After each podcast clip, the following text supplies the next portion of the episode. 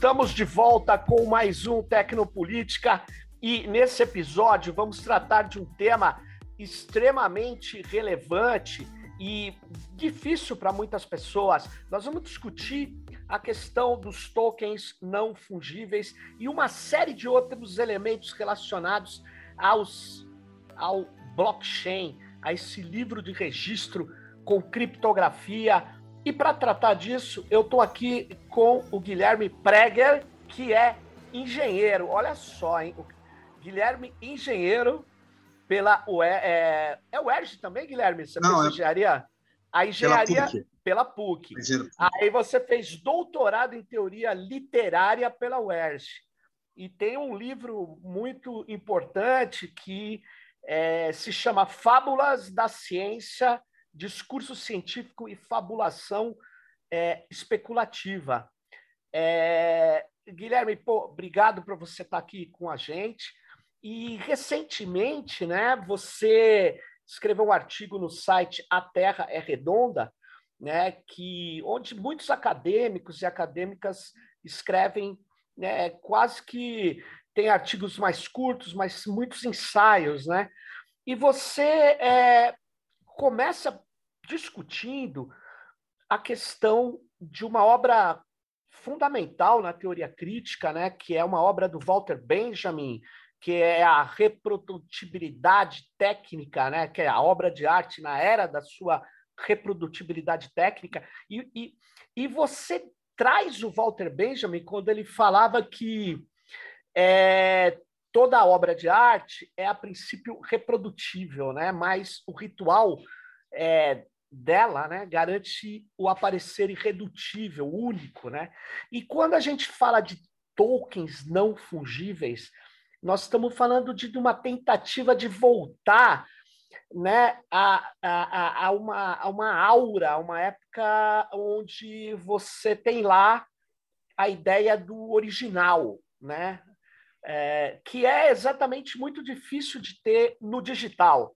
Então, antes de mais nada, eu queria que você falasse para a gente o que, é esse token não fungível e por que, que você trouxe a teoria crítica para discutir essa, essa febre que tem hoje, muita gente vendendo tokens não fungíveis de figuras com mais de um milhão de dólares, enfim. Diga aí, Guilherme. Bem, bom dia, Sérgio, bom, bom dia. dia. a todas e todos. Né? É, uma, é uma alegria e uma honra para mim estar aqui no Tecnopolítica, que é uma referência, inclusive para o meu artigo que você se referiu na Terra Redonda. Eu fiz uma pesquisa e a, o seu site foi uma das minhas fontes, em particular aquela entrevista que você fez com Edemilson não faz muito tempo, eu acredito. Não. Que é um grande estudioso do assunto do blockchain, das, das criptomoedas, etc., do blockchain. E, o, o bloco, e vocês terminam aquela conversa, nós já até conversamos um pouco sobre isso, falando sobre o NFT. Né? Então, em isso. parte, é, a nosso assunto de hoje é um certo prolongamento e a responsabilidade estar aqui prolongando a conversa do Edemilson, né, que eu tenho muito respeito por ele, né? Legal. E, e é uma coisa curiosa porque de certa forma o blockchain é uma tecnologia de ponta, avançada e mas já está aí há cerca de 10 anos, então você já tem uma bibliografia farta sobre o assunto. O próprio Edemilson publicou livros no Brasil e e tem o Bitcoin, que hoje é um, um sucesso em termos de moeda, criptomoeda, e está acontecendo. Já o NFT é uma coisa muito nova. Né? Então, por exemplo, certas pesquisas mostraram que no ano de 2021, ano passado, uhum. o NFT foi o acrônimo mais procurado na internet. Então, é uma coisa bastante nova e eu mesmo, é, pesquisando sobre esse assunto, eu te disse que na minha empresa a gente está fez uma proposta de um projeto de blockchain, então eu já venho investigando blockchain em aplicações no setor elétrico, né, que é onde eu trabalho. Sim. Mas o NFT não, o NFT é uma coisa assim que ainda causa um certo espanto. Ele tem algumas características que são muito inusitadas inéditas. Então, para a gente entender isso, é, eu, quando eu fui ler sobre o NFT, imediatamente me veio à cabeça esse texto do Benjamin que você se referiu, e o conceito de aura. E é por isso que eu fiz esse texto do Terra Redonda. Na verdade, originalmente esse texto tinha um título é, Benjamin e o NFT. Olha só! mas depois os editores do site botaram o futuro das criptomoedas, etc., mas não, não tem importância. Né? Eu queria, exatamente no texto, entender o que, que o Walter Benjamin diria sobre o NFT, que, para mim, é aquela discussão que ele está tendo ali nos anos 30, nesse ensaio que você falou, que está até aqui ao meu lado, numa edição é. diferente sobre ela aqui, que ele está discutindo o conceito de aura. Então, não sei se todo mundo, se todos estão familiarizados com o conceito de aura. Se você me permite, então, claro. fazer uma leitura direta muito curta do, de como Walter Benjamin descreve o conceito de aura, muito curta. Ele descreve assim: no estilo Walter Benjamin, quem conhece, um estilo um pouco enigmático, né? O que é propriamente a aura? Um estranho tecido fino de espaço e tempo, a aparição única de uma distância, por mais próxima que esteja. Então, é uma coisa meio enigmática, porque há uma distância que, por mais próximo que esteja, etc. Então, e é uma aparição única, são elementos que a gente precisa gravar do conceito de aura. Um pouco antes, ele fala também sobre, você já mencionou, sobre o aqui e agora. Mesmo a mais perfeita reprodução, falta um elemento, o aqui e agora da obra de arte, sua existência única no local onde se encontra. Então, a, a, a aura, o que é importante reter é que a aura, a aparição única de um, de um aqui agora da obra de arte, ele está falando sobre a obra de arte, sobre as imagens, Sim.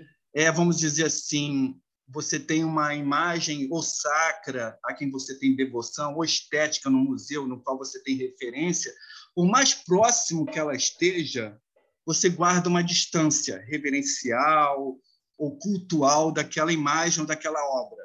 Então, não importa que você esteja próximo, mas há uma distância, é como se fosse um objeto inacessível é, para quem está contemplando aquele objeto.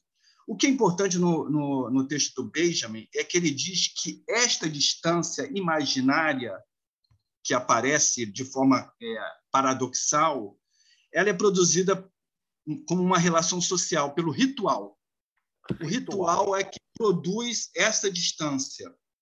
E essa distância, então, é produzida socialmente. E, ele, e o ensaio dele, a reprodutibilidade técnica, ele observa, no contexto da fotografia e do cinema, que são técnicas de reprodução, é, no caso dos anos 30 que ele está escrevendo, como é que isso vão afetar a aura das obras de arte, essa aparição única, é, e acontecimental, do acontecimento da obra de arte, está ligado. Né?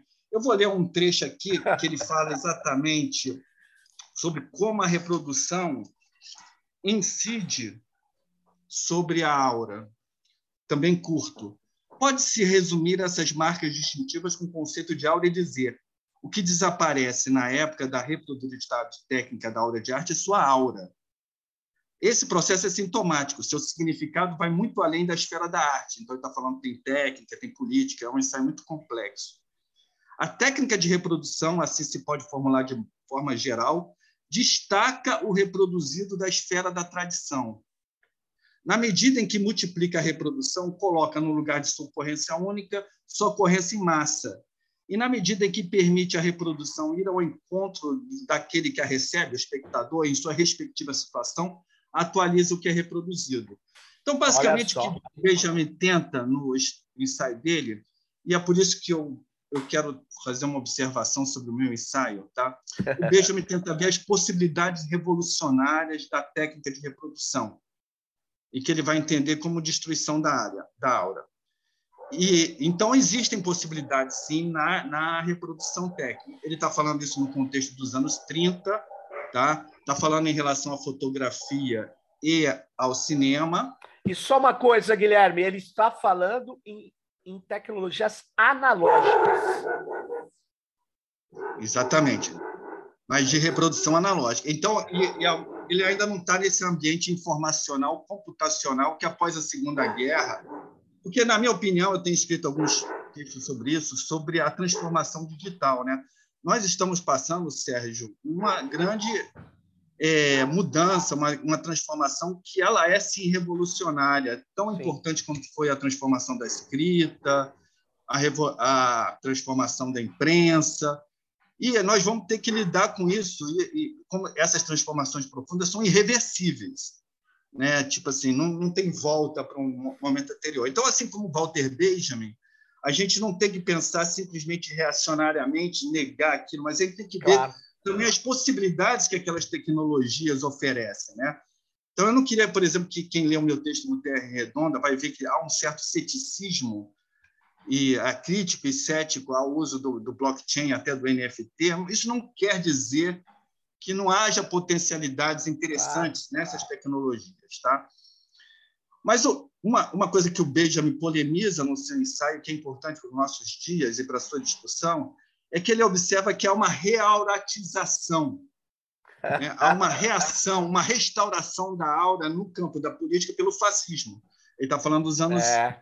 30, está falando do e ele fala isso que é através do espetáculo fascista, que cria uma aura em torno do líder fascista. Então é como se o fascismo estivesse realatizando e trazendo novamente o ritual para o campo da política. Deixa eu tá fazer entendendo? uma parte. Sim, e é, é, é, que a política sempre teve uma, um, certo ritual, mas é, é não era um espetáculo, como são.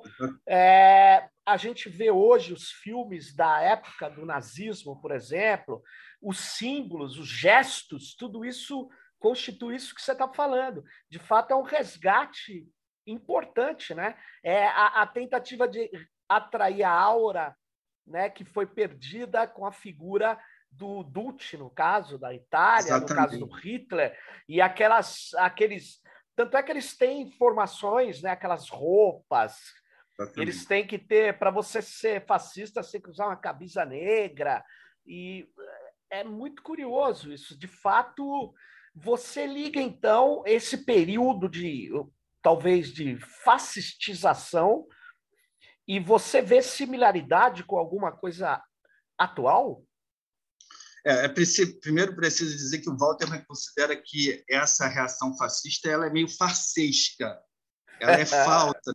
Naquela velha tradição marxista de forças produtivas e relações de produção, Sim. as relações de produção sempre estão meio que entravando o desenvolvimento das forças produtivas. E acho que essa nova essa questão a gente traz de novo para o contexto. E quando eu pensei no NFT e relacionar com a aura, e você observa quem o meu texto no Terra Redonda, o, é, Guilherme Preger, O Futuro das Criptomoedas, tem um mês ou um mês e meio, mais ou menos, esse texto, vai encontrar lá. É, vai observar que eu faço uma relação com a questão dos games, dos jogos, né? E aqui cabe, então, vamos entrar um pouco no NFT, né? que eu acabei não... De não definindo. Então, antes de você entrar nos jogos, vamos dizer assim, é. que o que é um NFT? Né? O NFT é o Non-Fungible Token, né? é token não fungível, que é também um, um conceito um tanto abstrato. Fungível quer dizer trocável, cambiável, intercambiável. Né? Então, por exemplo, as cripto então, você tem uma tecnologia que é o blockchain, uma tecnologia da terceira geração da web, uma tecnologia emergente, que é um, ele, é, é assim, é um livro razão, né? se chama em LED em inglês, que é um livro de registro, você e Edmilson falaram em livro de registro, livro público, um livro digital, e todas as transações que ocorrem numa plataforma blockchain são registradas nesse neste livro, todas as transações. Então ele é um livro que e esse livro ele é distribuído pela rede da internet através do protocolo. Quem conhece é, rede, software livre, o P2P, né, o peer-to-peer, -peer, ou para par tecnologias que descentraliza a distribuição. Então é um único livro por plataforma. Você pode ter várias plataformas. A blockchain é uma arquitetura. Então Isso. você pode ter algumas arquiteturas. Você pode ter algumas plataformas que utilizam uma arquitetura com soluções diferentes. E você tem, de fato, isso. Né? Em particular, o NFT usa majoritariamente uma plataforma chamada Ethereum. Ethereum. Né? Que, é, e, e, que se formou paralelamente, também um pouco mais recente, 2013 ou 2014, algo assim, né? mas já enquanto o, block, o Bitcoin é voltado para as criptomoedas, para as moedas digitais, e tem todo aquele arcabouço que você e o, o Edmilson comentaram naquele programa, você pode depois fazer o link aí com o programa para acompanhar. Sim, sim. É, os, os, bitcoins têm um número limitado, etc. Mas existem outras aplicações, por exemplo, dos contratos inteligentes, em inglês, smart contracts. Eu implico muito com contrato inteligente, porque smart contract não é muito inteligente. Não, né? não é. São inteligentes, mas, enfim, o NFT, token não fugível, seria um, um... E as criptomoedas são tokens. O que são tokens? São marcadores digitais é tipo um token, tipo um marcador. Nós também não temos uma boa tradução para token, né? Não tem. Mas é, é, é um marcador de livro, assim, quando você marca um livro com aquele marcador analógico, é um, é um token, você está marcando a página. É um registrador, é um sinalizador, é um apontador de um registro. Isso é um token. Pode ser, por exemplo, eu vou usar esse exemplo mais adiante, uma ficha, um cartão. Uma ficha e um cartão são também tokens. Assim, no banco a gente usa o token, o pendrive, se lembra disso? Teve um momento do token, do pendrive, tipo pendrive, né? que gera uma chave criptográfica. E, a princípio, o blockchain é, uma, é um, a princípio, tecnologicamente, é um protocolo confiável de autenticidade. Então, todo registro no blockchain ele é supostamente um, um, registro auditável, confiável e autêntico. Ô, Guilherme, deixa eu é, te fazer uma pergunta para ver se essa minha descrição conti, é, é, de, é, é, se, ela, se você acha que ela tem precisão. Por, eu, eu vou fazer uma analogia. É assim, eu, eu tenho as pessoas aqui assim, é, lembram daquele livro, livro mesmo, ou que tem no cartório, ou que tem nos bancos, como é quando surge a moeda que era chamada escritural, até um livro. Aí é um livro que tem as linhas, cada página, sei lá, tem 30 linhas. Aí eu ponho assim: Guilherme é dono deste texto. Sérgio é. Do... Ah, na linha de baixo, Sérgio comprou do Guilherme o texto A. Então não é mais do Guilherme, é do Sérgio. E aí não tem como rasurar aquilo sem deixar marcas, porque está no Exatamente. papel. Agora, como é que você faz isso no digital? Aí é que tá. Eu tenho um livro que não está centralizado em lugar nenhum, não é isso? E que tá e que a cada tempo eu não tenho como alterar o que estava escrito nele antes porque ele é encriptado, ele ele está protegido com criptografia. Bom, aí a gente chega no token. E o que, que o token não fungível tem a ver com isso? Digital, é, é, engraçado. É, só só para falar, o digital é muito difícil evitar reprodução. Então, eu tenho essa imagem nossa aqui, a gente fala, ela é original. É, porque a gente nunca fez isso aqui. Ela é original, mas na hora que ela cai, ela é transformada em bits, qualquer um pode reproduzir. Só que aí a gente tem um token dela. A gente tem uma marca, como você bem explicou, e que ela é registrada no blockchain. É isso? Sim, é, tem uma coisa muito paradoxal e estranha no NFT a princípio, tá? Por, e que o blockchain, o que, que é a novidade do blockchain? Ele não é a criação da chave única, porque a chave única ah, é ela, criptográfica, o hash criptográfico. Então, você tem algoritmos que geram chaves. Então, por exemplo, isso é muito utilizado, isso é comum já há muito tempo, certificação digital. Gera uma chave única daquele, e só quem tem aquela chave vai abrir. Chave privada. Chaves privadas, isso, isso é comum. O que o blockchain traz de novo é o registro.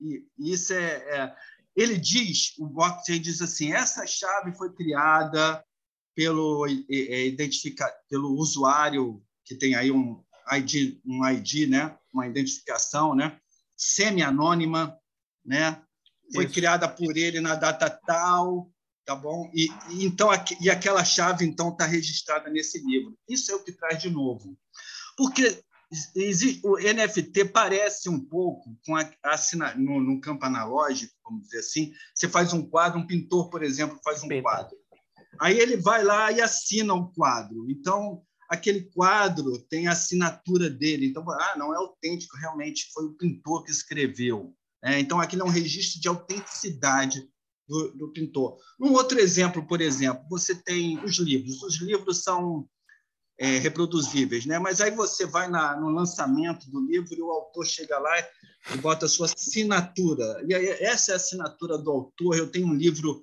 é, autografado. Então, por exemplo, hoje em dia, os livros, se tem um livro assinado por Machado de Assis, Nossa. esse livro ele, é, ele tem um valor no leilão, entendeu? É, porque ele está assinado, embora seja um livro é, de Machado de Assis como todos os outros, né? O NFT quer criar um pouco essa aura da autenticidade para isso. um registro digital. Então, vamos dizer, isso tem de fato um problema que assim os artistas é, designers que trabalham exclusivamente no meio digital. Eles podem, por exemplo, fazer uma imagem digital através de um software. Né? São, em geral, são imagens dinâmicas. Então, tem uma, um, softwarezinho ali, uma programação que, que cria aquela, aquela imagem, aquela imagem que, às vezes, ela é cambiante e tal. Foi, foi o artista que criou. Mas, a princípio, aquele software, qualquer um que copia aquele software e, e a autoria daquele software desaparece. Quem criou aquele software? Ninguém sabe. Então, tem uma maneira lá de, de associar uma chave única criptográfica no livro de registro que comprova e que atribui àquele identificador que é o autor o software. Porém, é, isso não quer dizer nada além que porque o software a princípio qualquer um que copia o software vai ter um vai, vai ter igual. É, é, não é também uma questão curiosamente nós estamos aqui que é, eu usei no meu livro de doutorado esse conceito de fabulação especulativa que é uma ficção científica que tenta se aproximar o máximo possível da ciência é, sendo rigorosa mas especulando para o futuro né então nós claro. estamos aqui especulando sobre isso até porque o próprio mercado hoje que está vendendo isso não sabe, ainda está né, trabalhando com essas questões. Então, isso não tem a ver com direito autoral ainda. Por quê? Existem maneiras, sim, conhecidas de você cobrar direito autoral no meio digital. Eu, como engenheiro na minha empresa, lido com isso tudo, é licença de software. Então, uma empresa cria um software, aí vende as licenças. Né? Em geral, nos editais públicos, o preço do hardware vai lá embaixo e o que paga mesmo é são as licenças. Então, você tem 10 usuários, você paga 10 vezes licença, e isso é que, de fato, dá a grana. Né? Então, você tem formas de, de, de, de, ganhar dinheiro no meio digital com direito autoral, vamos dizer assim. Ao mesmo tempo, quem faz um NFT e quem compra um NFT, digamos, de um artista, que seria semelhante, não igual, a um quadro assinado por um artista, né, um quadro analógico assinado por um artista, ele não tem o direito autoral daquele software. Entendeu? É outra coisa. o fato de ele ter um NFT não quer dizer que se alguém copiar aquele software vai ter que pagar alguma coisa para quem comprou o NFT. Pelo menos não ainda. Isso não está regulado. Então, o que, que a pessoa ganha com o NFT? O que, que a pessoa ganha? Uma aura. Você está entendendo? Uma aura de. Não, eu tenho software que gera aquela imagem que o próprio criador criou em algum momento e registrou no livro. E eu agora comprei isso por sei quantos dólares e eu tenho isso. Agora, se alguém usar esse mesmo software, essa mesma imagem em outra situação, eu não vou ganhar nada com isso, por enquanto. Tá? Ainda não está. Não, mas ele, não... Guilherme, ele ainda, atualmente, ele pode usar o Estado se ele tem o registro daquele software. O software no Brasil, ele segue a lógica da legislação de copyright ou direito do autor, né? Que aqui o nosso modelo é mais europeu. Agora, ele ele ele pode acionar, né, como a Microsoft faz, ela, o Estado, a tua empresa de energia, outras empresas têm que pagar licença. Porque é muito fácil vir a Polícia Federal e olhar as máquinas, cadê os certificados que você tem o software aqui? Então, na verdade, não, eu só estou recompondo uma questão, porque eu, é, todo mundo sabe, eu sou eu sou há mais de 20 anos da comunidade de software livre, a gente tem uma pinimba aí com essa coisa de software proprietário. Mas tudo bem. O que acontece é o seguinte: eles não vendem software, eles vendem licenças, porque é o que você falou, software. é reprodutível em. É, eu fico reproduzindo software. E, na verdade, eles precisam do Estado para fazer valer o direito autoral, porque em si o digital não tem como evitar uma reprodução, é, exceto se tiver, vamos dizer assim, eu crio uma criptografia. E aí eu tenho. Agora, mesmo a criptografia, é, é, aquele, aquele conjunto encriptado, eu consigo reproduzir, eu posso conseguir não abrir. Eu posso conseguir não abrir, porque ele está. Eu não tenho a chave, sei lá, é, que permite destravá-lo. Aliás, eles tentaram fazer isso. Você deve se lembrar que eles tentaram é, criar dentro dos sistemas operacionais uma, não estou me recordando o nome, uma, uma trava criptografada. E isso deu muito problema. E porque venderam CDs na época dos CDs, ninguém compra mais CD, mas veio CDs com criptografia e e você tinha que ter a chave para abrir e ouvir a música. Só que nem todo o sistema operacional conseguiu baixar a chave. É, na verdade, a aplicação. Então, sempre se tentou impedir a cópia. Se desistiu de impedir a cópia. Eu sei que o NFT não é impedir a cópia, é o que você falou. Falar, olha, o original quem tem sou eu, porque eu tenho o quê? Eu tenho o token, né? Não é isso? Eu token. É, o, é, o que eu estou falando é o seguinte: você não precisava do, do NFT para você ter, digamos assim, um, um controle é, do direito autoral. Você tem através das chaves, das licenças. O NFT está dando um plus a mais, né? como a gente brinca no nosso setor. Um, um elemento, esse, esse, esse plus é que é um tanto, é, vamos dizer assim, esdrúxulo e agora vou usar, eu vou usar agora porque eu estou usando essa palavra não no sentido depreciativo, que eu vou usar um, um, argumento que eu usei no meu artigo, tá? Quem leu o meu artigo vai ver. Eu comparei analogicamente, análogo, né? Eu comparei duas coisas. Primeiro, uma coisa engraçada que eu comparei o Apax. Eu não sei se vocês sabem que o Apax, o Apax é uma palavra que só tem uma ocorrência única é. na língua, né? É uma palavra que aparece uma única vez. Então, por exemplo, tem muito tem Apax na Bíblia, tem Apax no, no, em Shakespeare, tem Apax, é, sei lá, em poetas que gostam de criar uma palavra que ninguém nunca pensou e que não tem uso corrente, tá? E aí eu pergunto, e assim, o Apax, ele, é, ele é dificilmente traduzível, já que como ele só aparece uma única vez, é. você não consegue muito bem dizer o que, que é o Apax, né? Então, eu comparei o, o NFT a um Apax, que é tipo assim, é um código Boa. que só aparece uma única vez, tá? E que o não fungível é como se fosse o não traduzível da língua. Assim como você não sabe traduzir muito bem o que é um Apax, porque aquela palavra só apareceu uma única vez, tá? Você também não consegue converter o NFT ao contrário das criptomoedas, que são fungíveis. Uma criptomoeda é igual, exatamente igual a outra.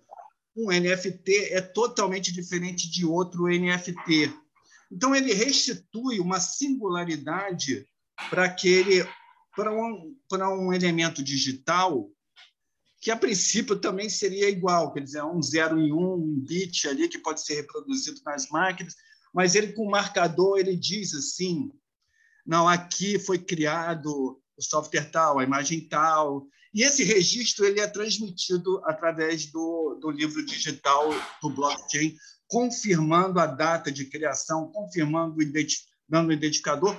E quando passar adiante o NFT, vai também estar registrado e você tem como fazer todo o rastreamento. Né? E o Benjamin diz que o rastreamento da, da aura é feito pela tradição. É como se a tradição Isso. fosse o, o, o livro razão digital, você está entendendo? Eu dei esse exemplo do Apple, mas tem um outro exemplo mais, mais prosaico, do mundo analógico, que é o álbum de figurinhas. Então, é, o, vamos dizer, tem, tinha um álbum de figurinhas, e vamos imaginar que uma das figurinhas, é, as figurinhas as pessoas vão completando lá e elas são reproduzidas em série, tá? Mas vamos dizer que num álbum específico, uma das figurinhas só tenha uma impressão, de modo que só um dos pessoas que fazem colecionadores, é dos colecionadores vai poder completar o álbum. Então, é óbvio que aquela, aquela figurinha única ela vai ter um valor para os aficionados que estão fazendo muito grande. Pode até ter um Verdade. leilão daquela figurinha. E aqui está o detalhe, Sérgio. Aqui está o detalhe. Apenas para quem faz a coleção do álbum. Isso. Ou para quem quer especular. Vamos dizer, eu não faço álbum. Aí eu sou um rico, compro a figurinha para vender por mais caro. Vamos dizer assim. Ou especular que isso está acontecendo, entendeu? Pode acontecer. Ou para mas é para quem está jogando. Porque eu, aí, aí, eu vou responder uma pergunta que você me fez há pouco que eu não respondi. O que para o Benjamin, né, nos anos 30, para Benjamin, o ritual estava a reauratização estava sendo feita pela política do fascismo, pelo espetáculo fascista. Qual é o ritual hoje da era digital e, e que cria de novo a aura, recria a aura? É o, são os games. É como se nós estivéssemos vivendo uma sociedade que está organizada aí pela o seu conceito que você já usou em outros programas da gamificação, né? Que também é uma palavra horrível porque em português a gente não tem uma boa tradução de não game, tem. né? A gente fala jogo, mas jogo em inglês tem play, play, teoria do jogo que é uma coisa importante, tem a questão lúdica, tem uma teoria importante dos jogos, mas tem os games. Então, basicamente para os usuários de forma simples, um game é, é, um jogo com regras bem definidas, fechado. É um jogo fechado com regras definidas, entendeu? E aí eu entendi o seguinte: exatamente como a Aura permitiu a Benjamin entender o que o, que o fascismo estava pretendendo politicamente, talvez o NFT traga algumas evidências é, de como as plataformas se organizam através do jogo. E aí, é, aí a gente volta para as criptomoedas, que, por exemplo, vamos supor o, o Bitcoin, tá? Vamos supor, vou fazer então uma leitura, uma leitura um pouco diferente do Edmilson.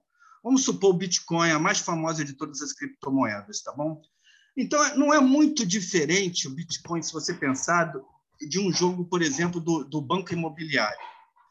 Cada Bitcoin o Bitcoin, inclusive, ele tem um limite, né, que são 21 milhões, que é como se fosse o bolo do jogo. Você está entendendo? E, e, os jogos vão diminuindo o bolo, vão sendo jogados, né? Aí vão e as e as notas, aquelas notas do banco imobiliário vão sendo distribuídas e aquelas notas têm valor enquanto o jogo está acontecendo, entendeu? Tem também um lado com cassino. Então, no cassino você que é um jogo de azar, tá? é onde é permitido. O cassino, você entra, você pega o seu dinheiro, compra fichas, e fichas são tokens. Aí você vai lá, joga em roleta, sei lá, não sei o quê. Aí você passa na bilheteria e troca pelo dinheiro fiduciário, como se fala, o dinheiro nacional. Você você vai lá ganhar dinheiro porque alguém vai trocar aquelas fichas, porque sim se você saísse só com as fichas, não, não, nada. Não vale Blanco Imobiliário jogando aquelas notinhas de papel também não tem nenhum valor fora do jogo. O jogo termina, a nota não tem nenhum valor. Então, eu acho que sim, cabe sim, talvez, uma analogia de pensar que essas plataformas são tipo jogos que, enquanto estão sendo jogados, enquanto tem a bilheteria, que são as corretoras, o que, que são as corretoras da criptomoeda? São empresas que convertem seus bitcoins, entendeu, em, em moeda fiduciária nacional, etc. E quando tiver isso rolando, tá ótimo, as pessoas vão jogando, não sei o que, trocam. Pode acontecer, e esse perigo é iminente o momento inteiro, o momento inteiro que está se jogando, é... daquele dinheiro que você acumulou não valer mais nada. Pode acontecer, pode acontecer, por exemplo, de uma, uma dessas plataformas ter a sua uma vulnerabilidade exposta. Ser destruída. E, e isso vai acontecer de uma maneira é, catastrófica, vamos dizer assim. Não Aliás, é uma coisa que vai gradualmente acontecer. Pode acontecer. Aliás, Guilherme. Dia para noite. Isso, isso daí tá, tá quem está com Bitcoin está sempre nesse risco, entendeu? Você está dizendo? Deixa eu só te falar uma coisa. Você, agora que você está descrevendo, você está me lembrando um dos casos mais dramáticos de especulação que aconteceu em 1630 ou entre 1630 e 1640 na Holanda com um ativo chamado tulipa. É. Eu, os registros que se tem é que você trocava um botão de tulipa por uma carruagem, dois cavalos e mais uma mercadoria dentro dela. Então imagine um, um o valor que se adquiriu a tulipa. A especulação tem essa lógica, né? Essa lógica é, é vamos dizer assim, mística, né? alienante. Você acha que que dá valor é a tulipa. A tulipa passa a ter qualidades mágicas. E aí você passa a comprar tulipa. Bom, em síntese, chegou um dia no mercado de flores, um, uma pessoa qualquer, um duque importante, diz: Isto não vale o que vocês estão pedindo. E ele grita. E é, esse fato dele recusar uma tulipa, as pessoas pararam e começaram a vender a sua tulipa. Porque, pô, quem dá valor a um ativo é a sociedade, você bem falou isso. Isso é um valor, o valor não vem da coisa, ela, ela tem funcionalidades, mas que funcionalidade tem um NFT? Né? A não ser, como você bem falou, restabelecer a aura, o momento criador, o original, a assinatura, sei lá o quê. Isso é, pode ter um fim é, pode ser um ativo, pode dar muito dinheiro, mas também pode ser uma corrente daquelas que quem pode. entrou antes ganha e quem entrou depois se ferra, como aconteceu com as tulipas. Quando alguém falou, pô, peraí, gente, como que um botão de tulipa vale tanto? Aí a uhum. coisa, as pessoas caem na real. Então, eu penso que essa coisa que você traz do jogo e da especulação, porque de certa maneira você está falando de uma especulação, né? É, antes de mais nada, eu quero dizer, não, eu não estou demonizando os jogos, né? Na teoria dos jogos, eu sou muito interessado pela teoria dos jogos, isso tem, tem a ver com matemática, os jogos são importantes. Mas tem três características importantes do jogo. Um, o jogo, não, o jogo é sempre uma interrupção é, da, da, da, vida ordinária, né? Aquele livro famoso do Homo Ludens já fala isso. Como ele, ele caracteriza Luizinga, né? Sim. Já falei, como é que você caracteriza o jogo? É, é, é a vida séria, a vida rotineira normal, aí você para a vida para jogar. Mas tem um início e um fim. É uma interrupção que tem um início e fim. Segundo, você tem que saber que está jogando. Você não pode Boa. confundir. Isso, isso tem, é muito engraçado, porque um clássico da literatura, que é o é, Dom Quixote de Cervantes, tem essa questão da, é verdade. Do, do jogo, é, eles fazem vários jogos durante o livro, né? E há uma confusão entre o que é a vida comum e o jogo é, ficcional que o personagem está, né? Então você tem que saber diferenciar que você está jogando, né? E terceiro, terceiro você precisa é, também você precisa saber quais são as regras do jogo. Não pode ter regras ocultas. Então você está num jogo e você, mas tem ali uma regra que você não sabe. Então você não está nem jogando, você está sendo jogado. Né? Isso acontece, isso é um problema das plataformas de comunicação é, de hoje em dia. Os algoritmos são secretos, estão é, mexendo. E, finalmente, o, o, quarto ponto importante é que você tem que ter o direito de sair do jogo, de parar o jogo. Se você é, e de interromper o jogo, porque se o jogo não tiver interrupção, não puder não, ter início e ter fim, entendeu? Não é exatamente um jogo. Então, essas coisas a gente precisa estar atento. Não é errado, digamos assim, você é, jogar com Bitcoin, mas no, no, momento jogar com Bitcoin. É que nem você vai num, num você vai num, num, num, cassino, você sabe, você está num cassino, você pode ganhar, você pode perder, entendeu? Isso está ali, está ali dentro da, das regras, entendeu? E, e, é óbvio que os jogos de azar têm tem questões de, de adicção, e é por isso que tem questões éticas envolvidas, Sim. etc. Quando as coisas começam a se complicar e se obscurecer, é que é problemático. Né? Eu estou dizendo isso porque, primeiro, eu não tenho nada contra os games. Segundo, eu acho que as moedas digitais elas podem sim ter é, utilidade, desde que elas tenham uma baliza social, você está entendendo? E às vezes essas balizas sociais elas não estão elas não são muito claras. O Bitcoin, por exemplo, o que, que vai acontecer com o Bitcoin?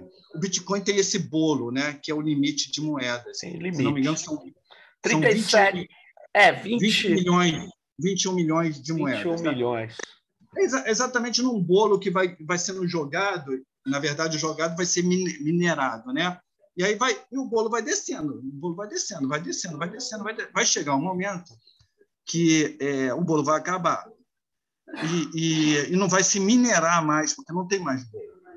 Então, de certa forma, o Bitcoin tem um, um, ponto final lá, tem um momento que o jogo vai acabar. E aí, quem tiver muito Bitcoin não vai ter o que fazer com os Bitcoins, você está entendendo? Vai ser com fichas sem valor. Né? Ao é, mesmo tempo. Por isso que ele não é uma moeda. Ele é uma moeda por enquanto. Porque eu posso comprar coisas, porque ele tem, ele tem, ele me permite a comprar um, o, o, o, sei lá, sem transferir via Banco Central, um ativo qualquer. Ele é mais ativo do que moeda. Mas isso é uma discussão complicada, mas ele, ele e o Bitcoin, isso que é legal ele segue o protocolo né, do Satoshi Nakamoto, né, aquele protocolo inicial que está na internet e tal.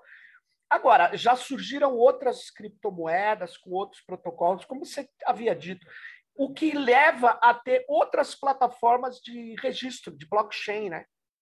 Você e, e, como por exemplo eu tenho, vamos supor agora, eu tenho uma obra de arte digital que foi você criou, e, você, e eu comprei um token não fungível de você e registrei no Ethereum.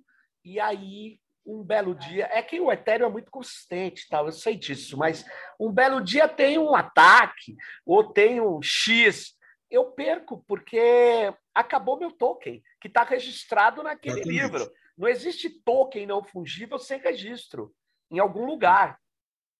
É, o, então, o NFT ele, a maioria das aplicações NFT, pelo que eu consegui pesquisar, são baseadas em Ethereum. Eu não sou um usuário. É, não é a única. Tanto é que o Felipe Neto está querendo lançar, eu li, não sei se é verdade, está querendo lançar uma plataforma de NFT no Brasil. Vai surgir várias plataformas de NFT, o que coloca mais ainda o problema que você trouxe. o problema do, eh, vamos dizer assim, do tempo, né? Do tempo, da segurança, de conseguir se manter. É interessante isso. Mas eu. eu... Diga. Não, é que eu tinha, eu tinha só cortado para fazer essa, essa colocação da, da moeda, né? Que você estava uhum. falando da moeda. É, do Bitcoin. O Bitcoin é uma moeda criptográfica, mas não é a única. É, tem muita, é, é ela demora muito para a cadeia toda ser minerada, porque o que é a mineração, né? A mineração é a solução de um problema criptográfico. Eu, a, a, a, gente já está até fugindo do nosso assunto, mas Não, também mas... a mineração é, é, é, curiosa, curioso que eles usam. Eu, eu fiz a pesquisa, né? É, o nome do, do, desse, desse trabalho, algoritmo, é prova de trabalho. A mineração seria como se fosse um substituto do trabalho assim como na teoria marxista o valor é de alguma forma relacionado ao trabalho. Tempo de trabalho é, socialmente usam... necessário. trabalho socialmente necessário. No Bitcoin tem o trabalho, o, o proof of work, né? O, a prova de, a trabalho, prova de trabalho, o trabalho da, da, da máquina criptografando e decriptografando o imenso livro Razão, né?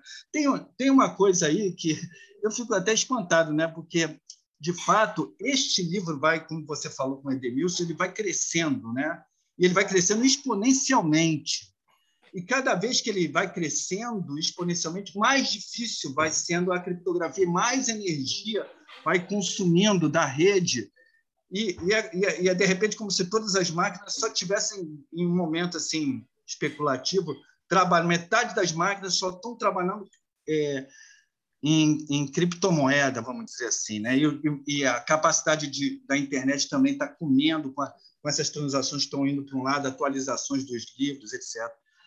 Mas eu acho, é, é, Sérgio, uma outra coisa que eu queria falar também, divisões positivas, né?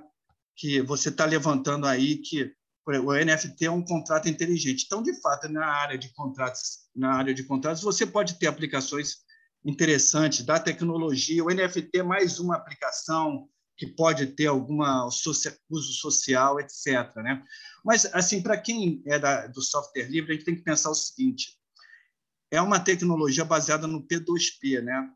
no peer-to-peer. -peer. E há poucos anos atrás, que é a menina dos olhos do movimento é, software livre, né? porque o grande crítica das plataformas tipo YouTube, etc., é que eles concentram, são grandes concentradores de dados, né?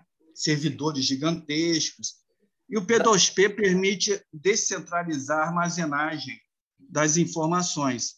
Há pouco tempo atrás, o P2P era a menina dos olhos do, do movimento, uma tecnologia de, como se diz, disruptiva, coisa e tal. E certas aplicações de P2P foram, inclusive, criminalizadas. Sim. Então, por exemplo, você tem assim plataformas de vídeo sob demanda, como a Popcorn, o próprio Stremio hoje em dia. Que, Pirate Bay, foram, Pirate Bay. Pirate Bay, que foram criminalizadas, perseguidas, é, ainda são, né? E, de repente, você tem uma aplicação como blockchain que se torna mainstream. O blockchain utiliza o P2P e, e se torna mainstream. Então, eu não quero ter também, eu acho que, sim, em aplicações que possam ser reguladas. Você pode ter moedas digitais interessantes, inclusive estatais. A China está pensando numa, numa moeda estatal. Não é a mesma coisa, né? Não a gente está é. vendo aí que o El Salvador quer substituir é, a moeda nacional pelo Bitcoin. Isso, para mim, é uma, é uma, é uma, roubada. Uma roubada. Porque, você, porque o elemento fundamental da, da moeda fiduciária é ter a soberania da emissão. Né? Claro. A gente vê e, e, e, na verdade, você transfere no, né, nessas moedas no Bitcoin, você transfere inteiramente a soberania da emissão da moeda a um, a um algoritmo, entendeu? Na verdade, então, há, há, uma capacidade de mineração, enquanto não se esgotar, dependendo do protocolo, né? Você põe a hum. quem, quem consegue criar a moeda. E aí você pode ter uma crise econômica e monetária violenta num país. É, não dá para um país não controlar a moeda, é, a não ser que seja como a União Europeia. A União Europeia tem um banco central, tem um rodízio a cada, eu não sei se a cada ano, dos países que o compõem para controlar, tem a confiança. A confiança e o curso forçado. O curso forçado é o seguinte: você é obrigado, se eu te der uma nota de real no Brasil, você é obrigado a aceitar para se desvincular de uma dívida que eu tenho com você. Você não pode falar, não, mas eu só aceito Bitcoin. Eu falo, pô, eu não tenho Bitcoin, está aqui o valor em reais. Você é obrigado, está na lei, está na, porque a, tá moeda lei. nacional. é o curso forçado, você é obrigado a aceitar, além da confiança no Estado, né? É óbvio. Pois é, é, é, tem muito. É, eles falam até em protocolo de confiança, mas não é confiança. Eles estão confundindo confiança com segurança cibernética. Segurança cibernética é um tema tecnológico. Você tem várias questão da criptografia, você tem procedimentos, você tem normas de segurança cibernética, mas a segurança cibernética, aí é que está o paradoxo. A, ciber, a, segurança cibernética, ela se torna, hoje no setor elétrico, ela só se fala em segurança cibernética. Mas por quê? Porque justamente você não tem confiança nos processos, tá entendendo? É. Quanto mais socialmente você está numa sociedade que as pessoas estão competindo entre outras e sem confiança uma nas outras, mais a, a segurança cibernética é chamada. Mas elas não são a mesma coisa. A confiança é uma relação social. A segurança cibernética é uma é um, é um protocolo, são protocolos, é uma questão tecnológica. É, então, mas... as pessoas é As pessoas estão confundindo a confiança, que é uma relação social e que no, o Estado provê, vamos dizer assim, a, a segurança das moedas fiduciárias, porque ele é uma instituição social e eventualmente democrática ou não, mas enfim, é uma instituição social. Mas não é o mesmo que segurança cibernética, que, que, que é dado por criptografia, por normas de autenticação, aquela coisa do AAA, autorização, autenticação e acessibilidade, etc. Agora, Guilherme. São coisas diferentes. Né? Sim. Eu, eu preciso, porque a gente vai chegando perto dos 50 minutos, eu preciso perguntar um negócio. Que é o seguinte: você fez engenharia elétrica, é isso? Na graduação. Isso. Elétrica. E você fez doutorado em literatura o que não é, é um pouco inusitado. Né? um pouco inusitado. E nós estamos discutindo é, aplicações de blockchain. Você tinha falado antes que você acha que é, esse registro distribuído e encriptado ele pode ser útil em várias áreas, né? É óbvio, a gente já está vendo. Aí você estava falando, só uma curiosidade, do setor elétrico. Você falou que era. Você acha que é viável para substituir o que exatamente? Bem, antes de mais nada, quer dizer, essa questão inusitada que você falou, meu doutorado foi no problema das duas culturas. As duas culturas é exatamente a relação entre ciências exatas e ciências humanas, né? Já fazendo uma propaganda, até ter um livro sobre isso. Fábio, ah, é, ó, tira, tira. Já mencionou aí, foi publicado ano passado pela editora Grama, né?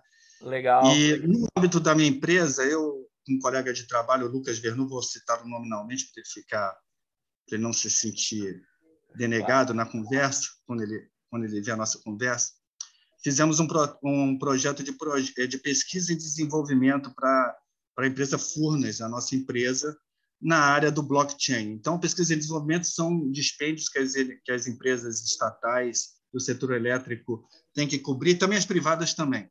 Tem que cobrir uma parte da receita delas, tem que ser dedicada a pesquisa e desenvolvimento, ao que vem desde o primeiro governo Lula, 2003, é uma lei e ainda vigente, né? Infelizmente, aí pela situação do país, de golpe, etc., ah. pesquisa e desenvolvimento é um pouco não está tão estimulada, não está tão quente assim. Mas nós, eu e meu colega, vi, vi, é, fizemos uma visão que o blockchain poderia ser aplicado no setor elétrico, porque, por exemplo, você tem intercâmbio de medidores entre as várias empresas, tá? Tem um sistema integrado nacional, que é um sistema regulado de controle de preços de energia, e você tem dezenas de agentes que pertencem ao sistema e que trocam energia entre eles. E você tem medidores. E existe um órgão estatal brasileiro chamado Câmara de Comercialização de Energia, que, de, que define o preço da energia no mercado regulado. E ela precisa, essa Câmara precisa de, de todas as informações dos medidores para poder fazer o ah. cálculo e atualizar o preço da energia no mercado regulado. Tá? Só que é, aí ela não, não adianta as empresas cederem os, medi, os valores dos medidores. A Câmara quer entrar no medidor para autenticar que aquela informação passada pela empresa realmente é a informação do medidor. E esses medidores estão em unidades operacionais isso significa uma quebra de vulnerabilidade de segurança cibernética das empresas, você está entendendo? Então, eu e meu colega avisamos, ah, e que tal se a gente, em vez de, de da empresa fazer isso, montar um, um, um, livro registro, um livro razão, um LED digital do blockchain, que você pode ter aplicações específicas com aquela arquitetura, em vez da empresa a câmera ir na, entrar para ver o medidor, ela consulta o livro e aquele livro tem uma, uma, uma informação fidedigna e é, então, portanto, você não está ameaçando, não está abrindo uma vulnerabilidade de rede. Entendi. De um agente é, externo, isso é, isso é o tema de hoje, entendeu? Você deixa um é. agente externo, mesmo estatal, tá, entrar na sua rede, e aí pode vir outras coisas também junto. Então, você não precisaria através do blockchain. E aí, isso seria um problema específico. E há também problemas mais gerais de pesquisa e desenvolvimento que isso abre um caminho para estudar outras aplicações, porque há uma transferência de tecnologia, transferência de conhecimento. Os projetos de P&D são feitos com instituições de pesquisas, em geral, ligadas à universidade, mas não necessariamente. Pode uhum. ser autônomas também. Então, por exemplo, um tema de pesquisa para o futuro, especulativo, vamos dizer assim, seria, por exemplo, fazer uma eletromoeda.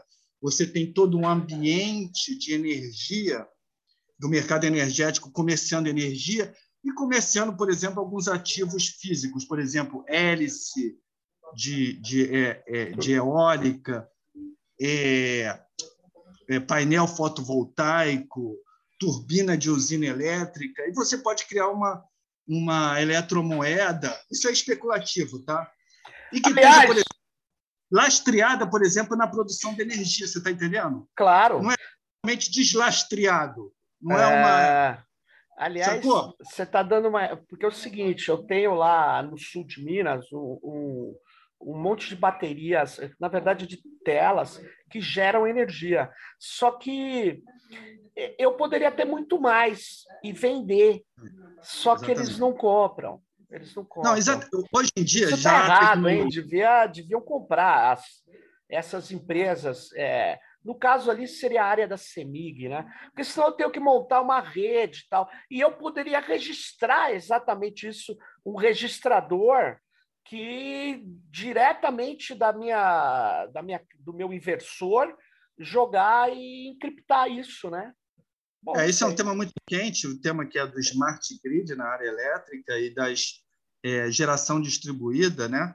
E você tem até uma regulamentação, só que hoje a regulamentação é o seguinte: se você quer vender energia, o que, que você ganha com isso? Você ganha uma, você ganha uma, um crédito na conta que você paga da, é da distribuidora, tá? Mas vamos supor que, em vez desse crédito que eu vou, ganhar, você diminui a sua conta de luz, vamos dizer assim, entre Vamos dizer que, em vez do crédito que você vai ganhar na sua distribuidora, você ganha uma criptomoeda que, que permita você, por exemplo, comprar com aquela criptomoeda um novo painel ou melhorar a sua infraestrutura elétrica. Boa ideia, hein? Não estou dizendo qual, não. Eu tô, é, porque eu acho que funciona dentro de, uma, de um mercado regulado, com certas balizas, em que a moeda vale naquele mercado, pode até trocar por moedas fiduciárias, mas que tem, por exemplo, um lastro na. A quanta energia vendeu tem X eletromoeda, uma coisa, algo desse tipo. Isso, Isso é, é possível. Isso... Você está entendendo? E o nosso projeto de, é, quer que ele ainda está sendo é, estudado para ser aplicado, é, ainda não foi selecionada a empresa, a nossa parceira. Isso é uma das coisas que o projeto quer investigar. Legal. Pô, legal. Ô, Guilherme, é que a gente tem aqui. Agora que a gente entra em outro tema, mas é que a gente tem 50 minutos e valeu. Acho que o pessoal aqui viu que o tema da NFT é um tema muito novo, né? É, e, e ele, ele é muito importante, está se criando um mercado que também tem muitos problemas. Eu acho que a gente mostrou aqui, foi bem legal. Eu agradeço muito a sua participação aqui no Tecnopolítica e eu acho que a gente vai voltar a se falar várias vezes, porque tem é, muitas coisas para a gente explorar aí nesse desenvolvimento tecnológico. E é isso aí, Guilherme. Valeu, então. Muito cara. obrigado, então, Sérgio. Obrigado também aos espectadores. Legal. E até a próxima, então. É, e se você gostou, dá aí um. Se inscreva no canal, ajude a gente a driblar os algoritmos cada vez mais o YouTube está vindo para cima. A gente tem vários outros canais e tem o nosso blog. Quem quiser falar, não, eu não gosto de entrar em nenhuma plataforma, não faz mal. A gente tem, não tem o vídeo, porque é muito pesado né, a imagem, mas a gente tem todo o som, todo o podcast mesmo. Fica lá no nosso tecnopolitica.blog.br. Fique ligado no próximo Tecnopolítica. Valeu aí! Até a próxima, pessoal.